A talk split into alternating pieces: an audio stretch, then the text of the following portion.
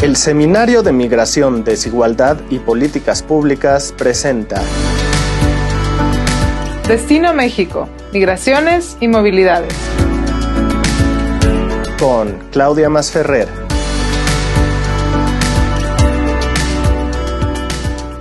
Hola, bienvenidos, bienvenidas a un episodio más de Destino México, Migraciones y Movilidades, un espacio para reflexionar a México como país de destino y estoy feliz de poder tener el día de hoy una conversación con Pablo Yankelevich. Él es profesor investigador del Centro de Estudios Históricos. Y vamos a discutir justamente eso, justamente el papel de la historia para comprender a la política migratoria y cómo ha sido México un país de destino en este contexto tan interesante. Bienvenido, Pablo. Hola, eh, Claudia, un gusto estar contigo y con ustedes, la gente del proyecto. Muchas gracias, Pablo. Me encanta que podamos platicar por fin de, política migratoria en perspectiva histórica, porque hemos tenido ya varias discusiones sobre justamente cómo han sido la, cómo ha sido la evolución desde la llegada de ciertos grupos de personas en la historia, los estadounidenses, los españoles, y un poco hemos discutido ya también a lo largo de estos episodios cómo la sociedad mexicana iba, eh, digamos, respondiendo a, esta, a la llegada de estas personas. Pero es muy interesante que nos concentremos en, en cómo ha sido la política, por un lado la política migratoria, la política de asilo, de refugio em, en México, para entender un poco, digamos, qué tan acogedor, qué tan abierto ha sido México en sus instituciones, ¿no? Y ahí, y ahí nos podemos detener a platicar distintos niveles de estas instituciones mismas, ¿no? Desde la burocracia hasta lo que existe en la ley, que también hemos platicado un poco aquí en este espacio. Así que empecemos un poco, digamos, cómo nos podemos tratar de entender eh, las políticas hoy a partir de lo que ha ocurrido en los años pasados. Eh, bueno, yo creo que la única manera de entenderla, y hablo como historiador, es tratar de, de, de, comprender de dónde vienen estas políticas. Esto, lo que está sucediendo hoy tiene evidentemente eh, cuestiones nuevas eh, o circunstancias nuevas, flujos migratorios nuevos, pero la historia es un poquito más eh, antigua y lo que estamos viendo en realidad es una nueva, nuevas ediciones de viejas conductas o de viejos comportamientos o de antiguas prácticas institucionales. Eh, lo primero que yo diría es de que eh, en, este país, por lo menos desde el sentido común, eh, que muchas veces no es el más común de los sentidos, se confunde dos cosas que son verdaderamente distintas, que es la apertura que México, de una manera excepcional, ha tenido en frente a los perseguidos políticos vía el asilo fundamentalmente y en menor medida el refugio, y subrayo lo de perseguidos políticos, eh, frente a una política migratoria que no es precisamente ni generosa ni abierta. Pero el, el común confunde una cosa con la otra. Dice, pero si somos tan abiertos, ¿no? Hemos sido tan abiertos y viene a, referencia casi inmediatamente el caso del exilio republicano español. Es como la madre de todas las eh, argumentaciones. Cuando en la propia historia de los exilios políticos en México, el propio exilio republicano español es un caso de excepción no es, no es la norma. Entonces son dos cosas distintas. Hay un país que tradicionalmente ha sido abierto hasta la fecha a eh, perseguidos políticos y hay un país, el mismo país, que en materia de política migratoria ha sido siempre muy, muy cerrado, en algunos casos hasta prohibitivo, es decir, con políticas prohibicionistas. Bien, eh, hay que explicar una, una, un rostro y el otro rostro, y los dos rostros conviven. Por eso a veces es tan contradictorio tratar de entender por qué se detienen caravanas migratorias con el argumento de si nosotros somos tan generosos y tan abiertos. No. A ver, eh, México tiene un, un, problema y también tiene una enorme ventaja. Eh, pero vayamos por el lado del problema. Eh, el problema es una frontera de tres mil y pico de kilómetros con los Estados Unidos que ha condicionado muchísimas cosas en la historia de este país. Pero entre las cosas que ha condicionado es de que esa nación al lado de México fue el principal mercado de mano de obra migrante en buena medida del mundo y por supuesto de este lado del Atlántico. Esto significa de que en números redondos, más o menos, a Estados Unidos se dirigieron aproximadamente unos 30 millones de personas a lo largo del siglo XIX y principio del siglo XX. México, como todos los países de América Latina, compartió con Estados Unidos y con el resto de los países de América Latina un paradigma migratorio, es decir, nosotros también queremos ser un país de migración que reciba migrantes de distintos países del mundo, algunos más, otros menos, con fines distintos. Básicamente, ocupación del espacio, desarrollo de eh, eh, empresas, comercios, agricultura e inclusive eh, para lo que en aquel entonces se llamaba mejoramiento biológico de la población. Es decir, lo que brutalmente se llama mejorar la raza. Bien. Pero sucede que México no puede competir con los Estados Unidos. Los Estados Unidos reciben, por supuesto, muchísimo más migración que México. Y tan no puede competir que los propios mexicanos se van a los Estados Unidos. Y ahí quizás es interesante dos cosas, Pablo digamos, porque un poco para ubicar también en la historia, ¿no? A los que no saben, en ese contexto, como tú dices, de poblamiento, pensemos del norte de México, del centro norte de Estados Unidos, del, digamos, del lo que se conoce como el medio oeste, en realidad, digamos, había una llegada muy importante de población china que tenía restricciones tanto en Canadá como en Estados Unidos como en México de llegada explícita, ¿no? Eh, pero ya se empezaba a ver lo que vemos después, ¿no? De, la de, que es en realidad una política muy selectiva. Al mismo tiempo, ¿no? Estaban llegando ingleses, eh, Irland, por cuestiones históricas, obviamente, franceses a México, ¿no? Y, había ahí una reacción muy distinta, ¿no? Justo porque está esta noción de, digamos, si quieres, blanqueamiento o incluso, eh, digamos, la, bienvenida a ciertas poblaciones, ¿no? Lo que voy a decir es lo siguiente, todos los proyectos eh, de apertura migratoria, de fomento, de promoción a la migración en México fracasaron. Fracasaron por distintas razones. Eh, fracasaron por la tremenda inestabilidad política de México, la enorme dificultad geográfica de México, la falta de comunicaciones, eh, la inseguridad, etc. Pero además fracasaron porque para un migrante era mucho más atractivo ir a Estados Unidos que venir a.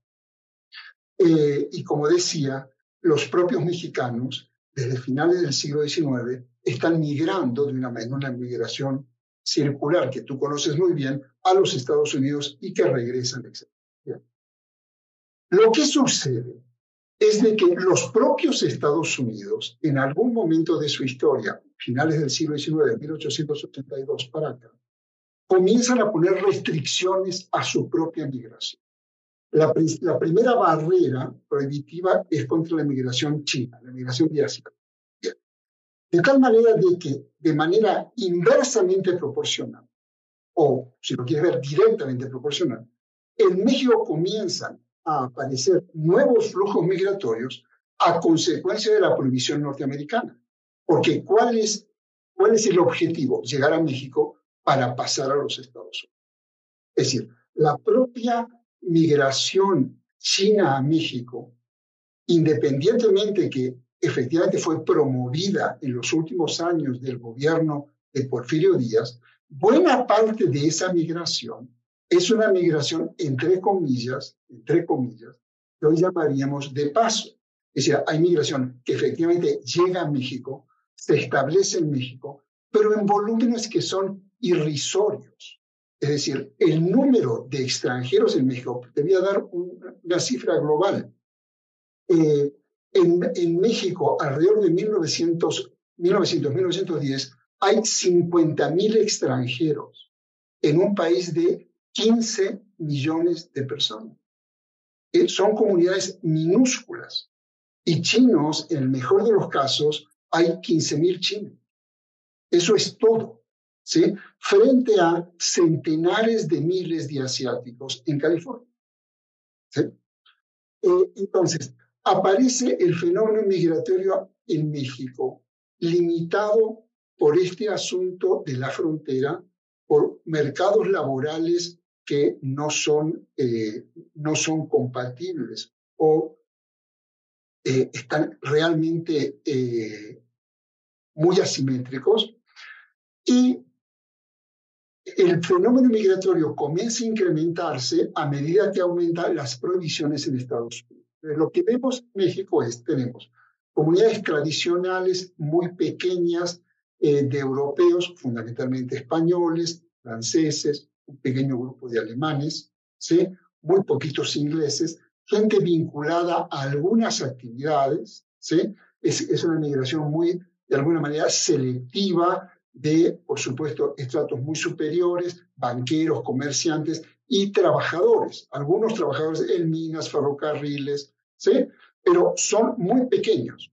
Y algunas comunidades eh, de eh, eh, extracción rural en experiencias agrícolas, en Veracruz, por ejemplo. Eh, en Puebla, la comunidad de Chipiro, los italianos, etc. Pero que rápidamente fracasan, no prosperan, y en el mejor de los casos son un par de miles de personas. El flujo migratorio comienza a crecer y a preocupar en México, a preocupar entre comillas, cuando los Estados Unidos empiezan a cerrar su frontera. Entonces empiezan a llegar a México eh, nacionalidades un poco extrañas, que nunca habían pasado por acá o no había antecedentes de ello, que son las migraciones, por supuesto, asiáticas que continúan y las migraciones de Medio Oriente a partir de Primera Guerra Mundial y la desintegración del Imperio Otomano, lo que es la zona del Levante, lo que hoy es el Líbano, Siria, eh, Irak, el norte de África, y las migraciones del este de Europa, ¿sí? que son fundamentalmente migraciones, entre otros, de comunidades judías. Estas, estos segmentos de población nuevos aparecen en México. Y aparecen en México en los años 20. Y son personajes particularmente extraños, eh, que nunca habían andado por acá, y que además vienen en condiciones de verdaderos migrantes, es decir, miserables, pobres. Gente sin recursos que efectivamente migra porque eh, se cierran todas sus posibilidades en sus lugares de origen y en algunos casos con problemas serios de persecución, amenazas de exterminios o exterminio.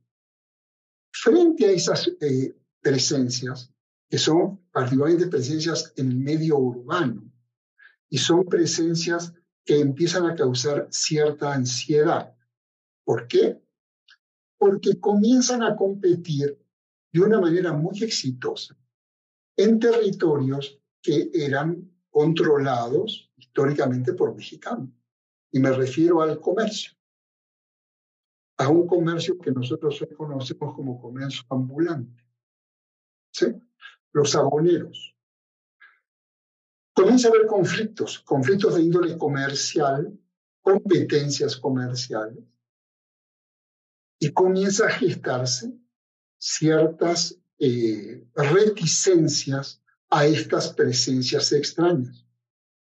De tal manera de que a partir de la década de los 20, a partir de 1926 en adelante, vamos a tener una sucesión de normas migratorias cada día más restrictivas, ¿sí? En donde se prohíbe la entrada de gente dedicada a tales cosas, se prohíbe la entrada a gente que no trae determinada cantidad de dinero, se prohíbe la entrada a gente que quiere radicar en tal lado, etc. La norma es cada vez más restrictiva, es cada vez más difícil conseguir una visa. Y ahí, Pablo, en realidad, ahorita hagamos, hagamos un, una, una escala, digamos, en la Revolución Mexicana, porque pasamos, digamos, de pronto llegamos al 25, pero también hay que recordar que justo México estaba también intentando eh, definirse en muchos sentidos eh, como una nación, eh, digamos, que había tenía un cambio político muy importante, pero también un cambio ideológico, un cambio cultural, digamos, la, la, revolución también implicó esta búsqueda de nacionalismo que quedaba muy bien con esta, con esta idea de cerrar puertas selectivamente, ¿no? Es efectivamente, tiene toda la razón. Es decir, durante el porfiriato, el país comienza a abrirse, llegan algunos migrantes, pero vuelvo a repetir, son comunidades muy, muy pequeñas, sobre todo de Europa Occidental, eh, que empiezan a tener una visibilidad en el paisaje social mexicano, en algunos casos por el éxito de, las, eh, de los emprendimientos de estos extranjeros, que comienzan a ocupar espacios eh, elevados en el estrato social mexicano, a vincularse con la élite, eh, a casarse con gente de la élite eh, criolla, etc. Estalla la revolución y en la revolución hay un episodio que últimamente se ha estado recordando para bien, a pesar de lo terrible que fue, que es un episodio de, es el episodio, digamos, más eh, brutal de xenofobia que ha conocido México en el siglo XX, que es la matanza de chinos en Torreón en 1911, como una por parte de fuerzas revolucionarias, es decir, por parte de las fuerzas maderistas. Eh, es, digamos, un momento de enorme, enorme eh, expresión de un racismo, yo diría, más que racismo, una etnofobia contra los chinos que eh, estalló en la, ciudad de Torreón y acabó con 311 vidas. Eh, sobre la base de una acumulación de eh, fobias, odios, enfrentamientos en el territorio comercial, en la cuestión eh, de la producción agrícola en la zona lagunera, etc. Bien, estalla esto. La revolución, como dices tú, tiene un manto muy fuerte de nacionalismo, eh, en el sentido de tratar de volver a colocar bajo soberanía nacional una buena cantidad de eh, bienes, eh, propiedades, el asunto del subsuelo, etc. Bien, este discurso nacionalista, por supuesto, permea lo que luego será la política migratoria. Porque México, para darte una idea de lo débil de, la, de los flujos migratorios, la primera ley de migración que conoce México, la primera es de 1909. Es decir, el porfiriato estaba a punto de terminar. Y es una ley, en realidad es una ley producto de una exigencia norteamericana porque lo que quieren los norteamericanos es controlar el flujo de chinos, porque hay un flujo irregular de chinos que entran por México, sobre todo por el Pacífico, y transitan hacia acá.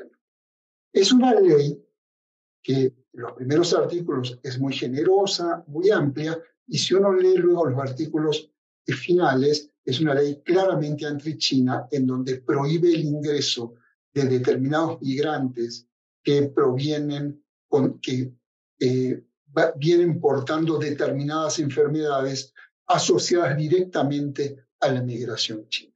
Pues la primera ley es la de 1909, que se acabó el porfiriato. ¿sí?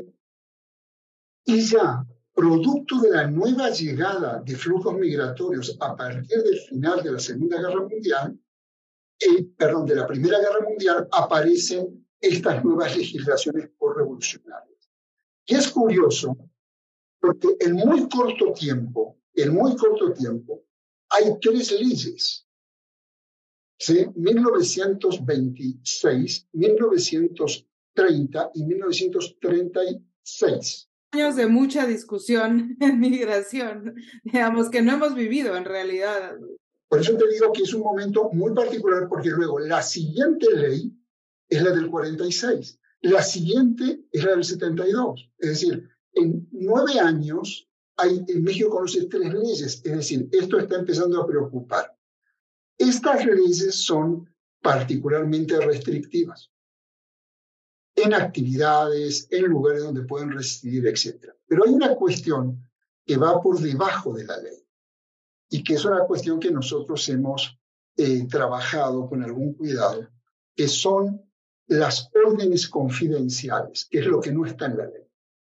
Son las leyes, perdón, los de, las órdenes que emite el Poder Ejecutivo a las agencias migratorias y a los servicios consulares prohibiendo ingresos. Entonces, hay cerca de 400 órdenes, ¿sí? Eh, prohibiendo el ingreso de chinos, de negros, de judíos, de libaneses, etcétera, etcétera, etcétera, Hay dos grandes órdenes confidenciales en los años 30, en donde mucho, sería, hubiera sido mucho más fácil decir quién puede ingresar que el listado de todos los que no pueden ingresar. ¿Quiénes, ¿Quiénes podían ingresar? Podrían ingresar únicamente los norteamericanos blancos, los europeos occidentales y los latinoamericanos. Nada más. El resto está prohibido. Eh, el que esté prohibido no significa que no podían entrar. Entraban todos, porque como tú sabes muy bien, en nuestras sociedades la ley es materia de negociación. Y la negociación significa corrupción. Eh, pero lo cierto es de que estas nacionalidades asociadas a ciertas razas aparecen. ¿Sí? lo que hoy en la jerga eh, de eh, la política migratoria se llaman nacionalidades restringidas.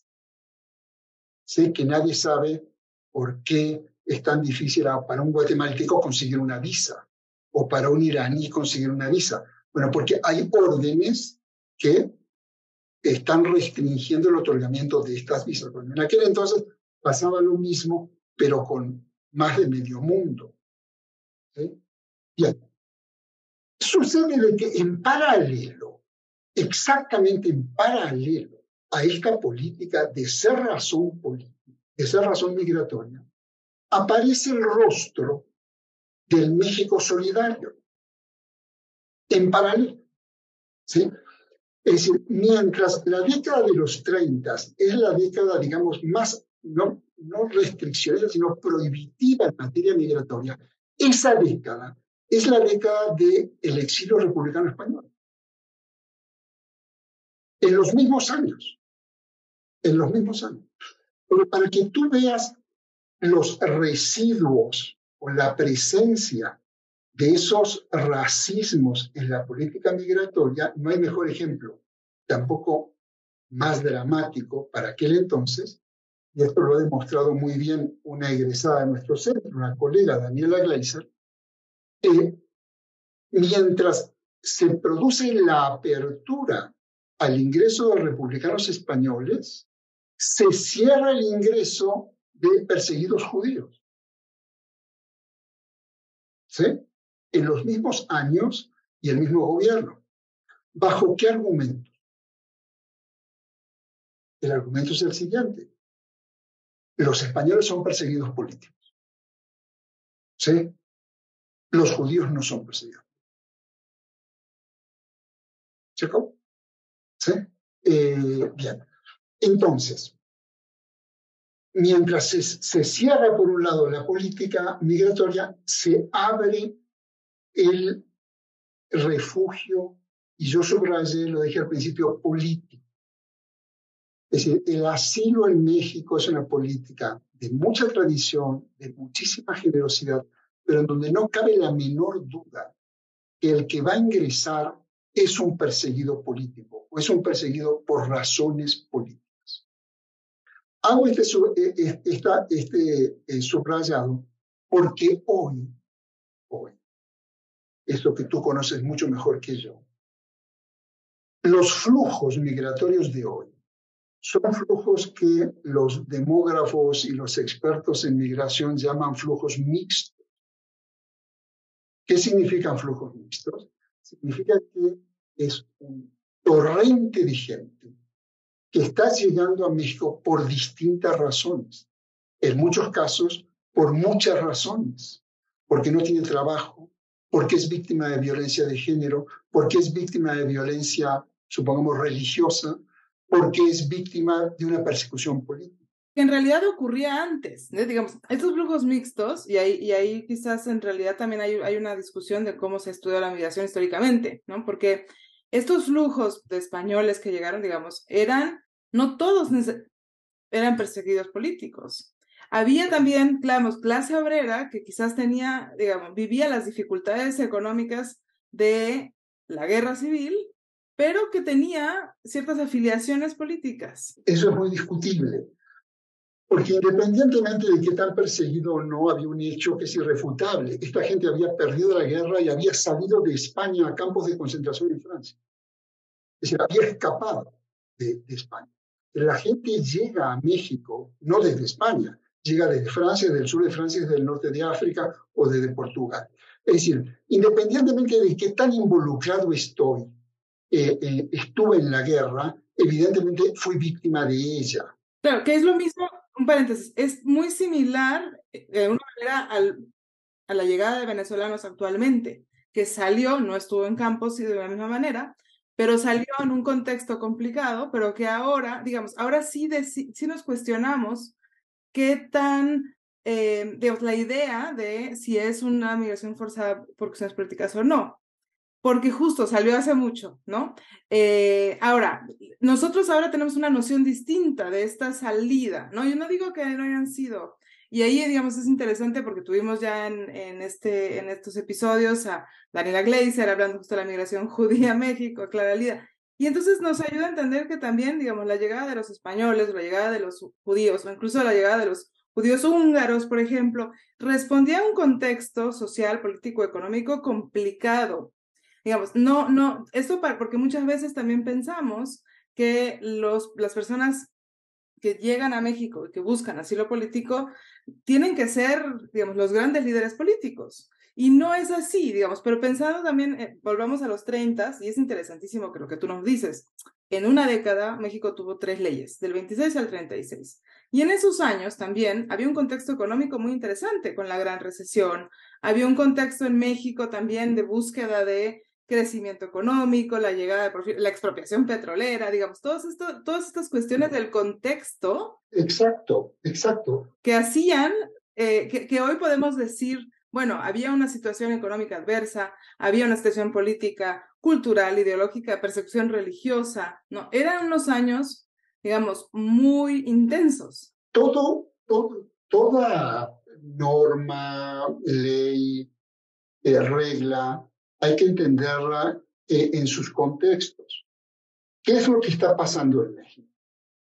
Está pasando en los 20, como yo decía, están llegando contingentes importantes, digamos, eh, de 50.000 extranjeros que había en el año 900, 905, pues pasamos en los 40 a 150.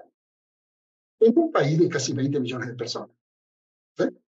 Es decir, en México la migración hasta el día de hoy representa cifras minúsculas eh, frente a un 12% o 14% en Estados Unidos, en Buenos Aires. para que te des una idea, en, en Buenos Aires, a principios del siglo, casi el 70% de la población de la ciudad de Buenos Aires era extranjera. No había nacido. Bien, es decir, ahí tienes sí fenómenos migratorios masivos. No es el caso de México. Bien, pero ¿qué está pasando en los 30? Efectivamente, en los 30 están pasando cosas más o menos graves en México. Uno, la crisis económica del 30. Y esa crisis económica del 30, entre otras cosas, nos devuelve a México cerca de 400.000 mexicanos, ¿sí? que son los, entre comillas, repatriados, en realidad deportados por los Estados Unidos a México. Entonces, Si México está atravesando un momento económico difícil y no puede, su mercado de trabajo no puede absorber a los propios mexicanos, mucho menos a los extranjeros. Entonces, están llegando 400 mil, pero están llegando, están llegando unos 400 mil mexicanos de regreso y están entrando en una migración mental no más allá de 20 mil extranjeros, pero en un contexto de mucha dificultad. Por lo tanto, eso cierra también las, las puertas en la justificación de que los nacionales son primero que los extranjeros. Eh, bien, pero a lo que, lo que me interesaba era eh, cotejar eh, o contrastar cómo los dos rostros conviven. Mientras se cierra la, directamente buena parte de la migración a partir del año 37-38, en ese mismo contexto se empiezan a recibir el flujo mayor de españoles que recibió México en toda su historia, que son los republicanos españoles, que se han calculado en 25, 30 mil personas, en los mismos años. ¿Cuál es el argumento? Que son perseguidos Que son perseguidos. Eh, ahora, ese fenómeno de persecución política es excepcional para el México de entonces. ¿Por qué?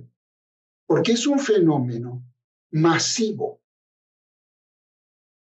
México recibe exilio político desde finales del siglo XIX, si quieres. Se reactiva en los años 20 y llegan figurones, como dices tú, de claros referentes políticos perseguidos en sus países. No sé, Sandino llega. ¿Sí? Haya de la Torre llega a mí. ¿Sí? Eh, pero llega él y en el mejor de los casos su esposa y sus hijos son minúsculos.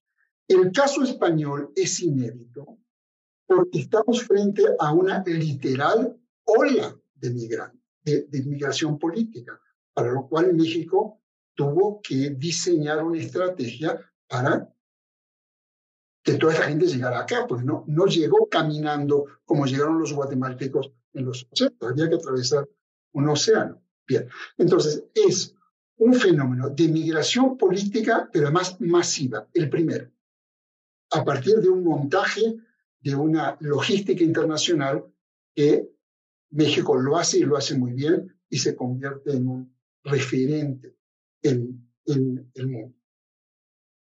Bien. Los problemas de México no acabaron nunca.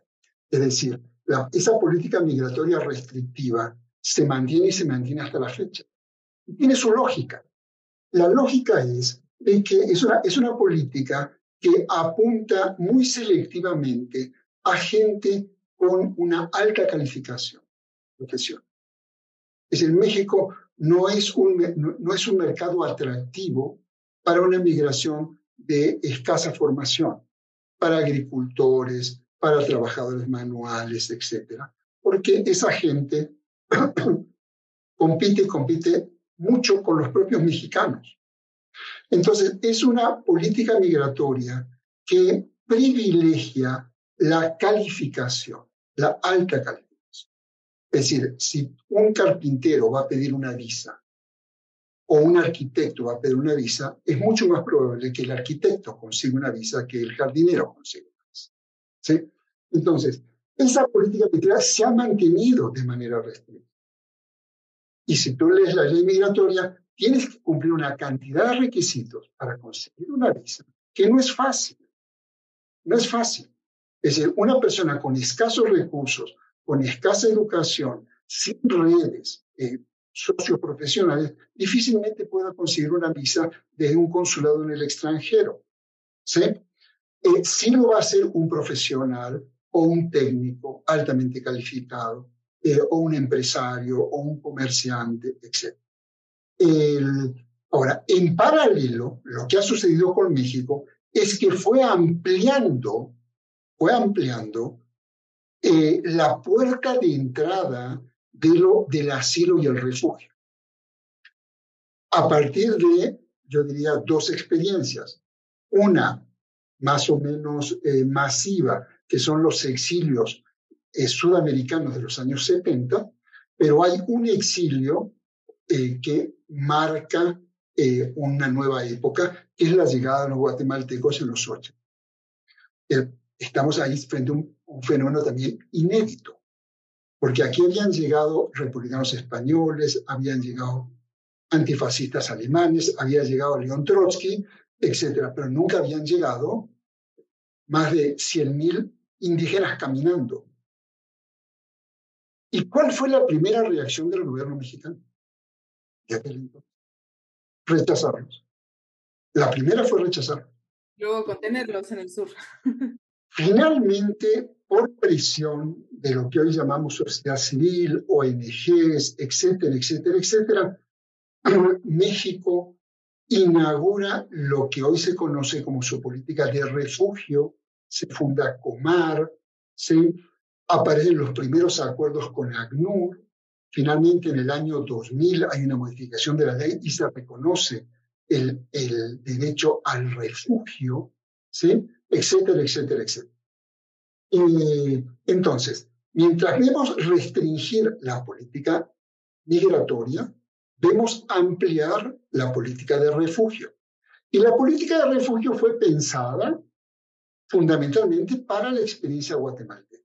Y funcionó, y a partir de los años 90 aparece el retorno organizado, la gente que se quiere quedar se queda, se convierte en el mexicano, los naturaliza, etc. Todo funcionó muy bien, entre comillas, hasta lo que estamos viviendo hoy, que es el año 2000 10, 11, 12, 13, 14. En donde, si tú ves las estadísticas, pasamos de mil solicitudes de refugio a 130 mil solicitudes. Y cosas que continúan, ¿no? Digamos, la presión desde Estados Unidos para controlar estos flujos, las reacciones incluso de la sociedad mexicana. Tenemos que empezar a, cerrar, Pablo, pero yo quiero preguntarte algo muy específico, y es que tú justamente mencionabas que esta idea de que, digamos, esta, ya, se gestaba ya la idea de que primero teníamos que abrir las oportunidades para los mexicanos, para los nacionales, que los extranjeros, digamos, podíamos ser selectivos, pero también podíamos cerrar nuestras puertas porque, porque no, digamos, no, un poco hay que ver primero por, por, por, casa, pero, pero nos interesa mucho en este espacio, en Destino México, tratar de entender cómo México puede ser un país más acogedor para las personas migrantes y en movilidad. Y yo ahí te preguntaría, digamos, ¿qué aprendemos de, de esta perspectiva histórica para tratar de pensar que no está peleado lo uno con el otro? Podemos buscar mejores oportunidades para la población que vive en México sin importar su lugar de origen, sin importar su religión, su origen étnico, sin importar si fueran o no perseguidos políticos. Eh, ¿es posible siendo selectivos? No, mira, yo, eh, por supuesto que es posible, no solo posible, es deseable. Eh, pero yo lo que avisoro, y en esto tú sabes más que yo, es que curiosamente, mira lo que puede llegar a pasar. Quizás la puerta para ensanchar comunidades migrantes en México y afianzarlas en México, no el México como tránsito, sino el México como destino. Quizás esa puerta hoy no sea los consulados y las solicitudes de visas formales, eh, si no sea la puerta del refugio. Es decir, gente que hoy, ¿por qué tanta gente está pidiendo refugio?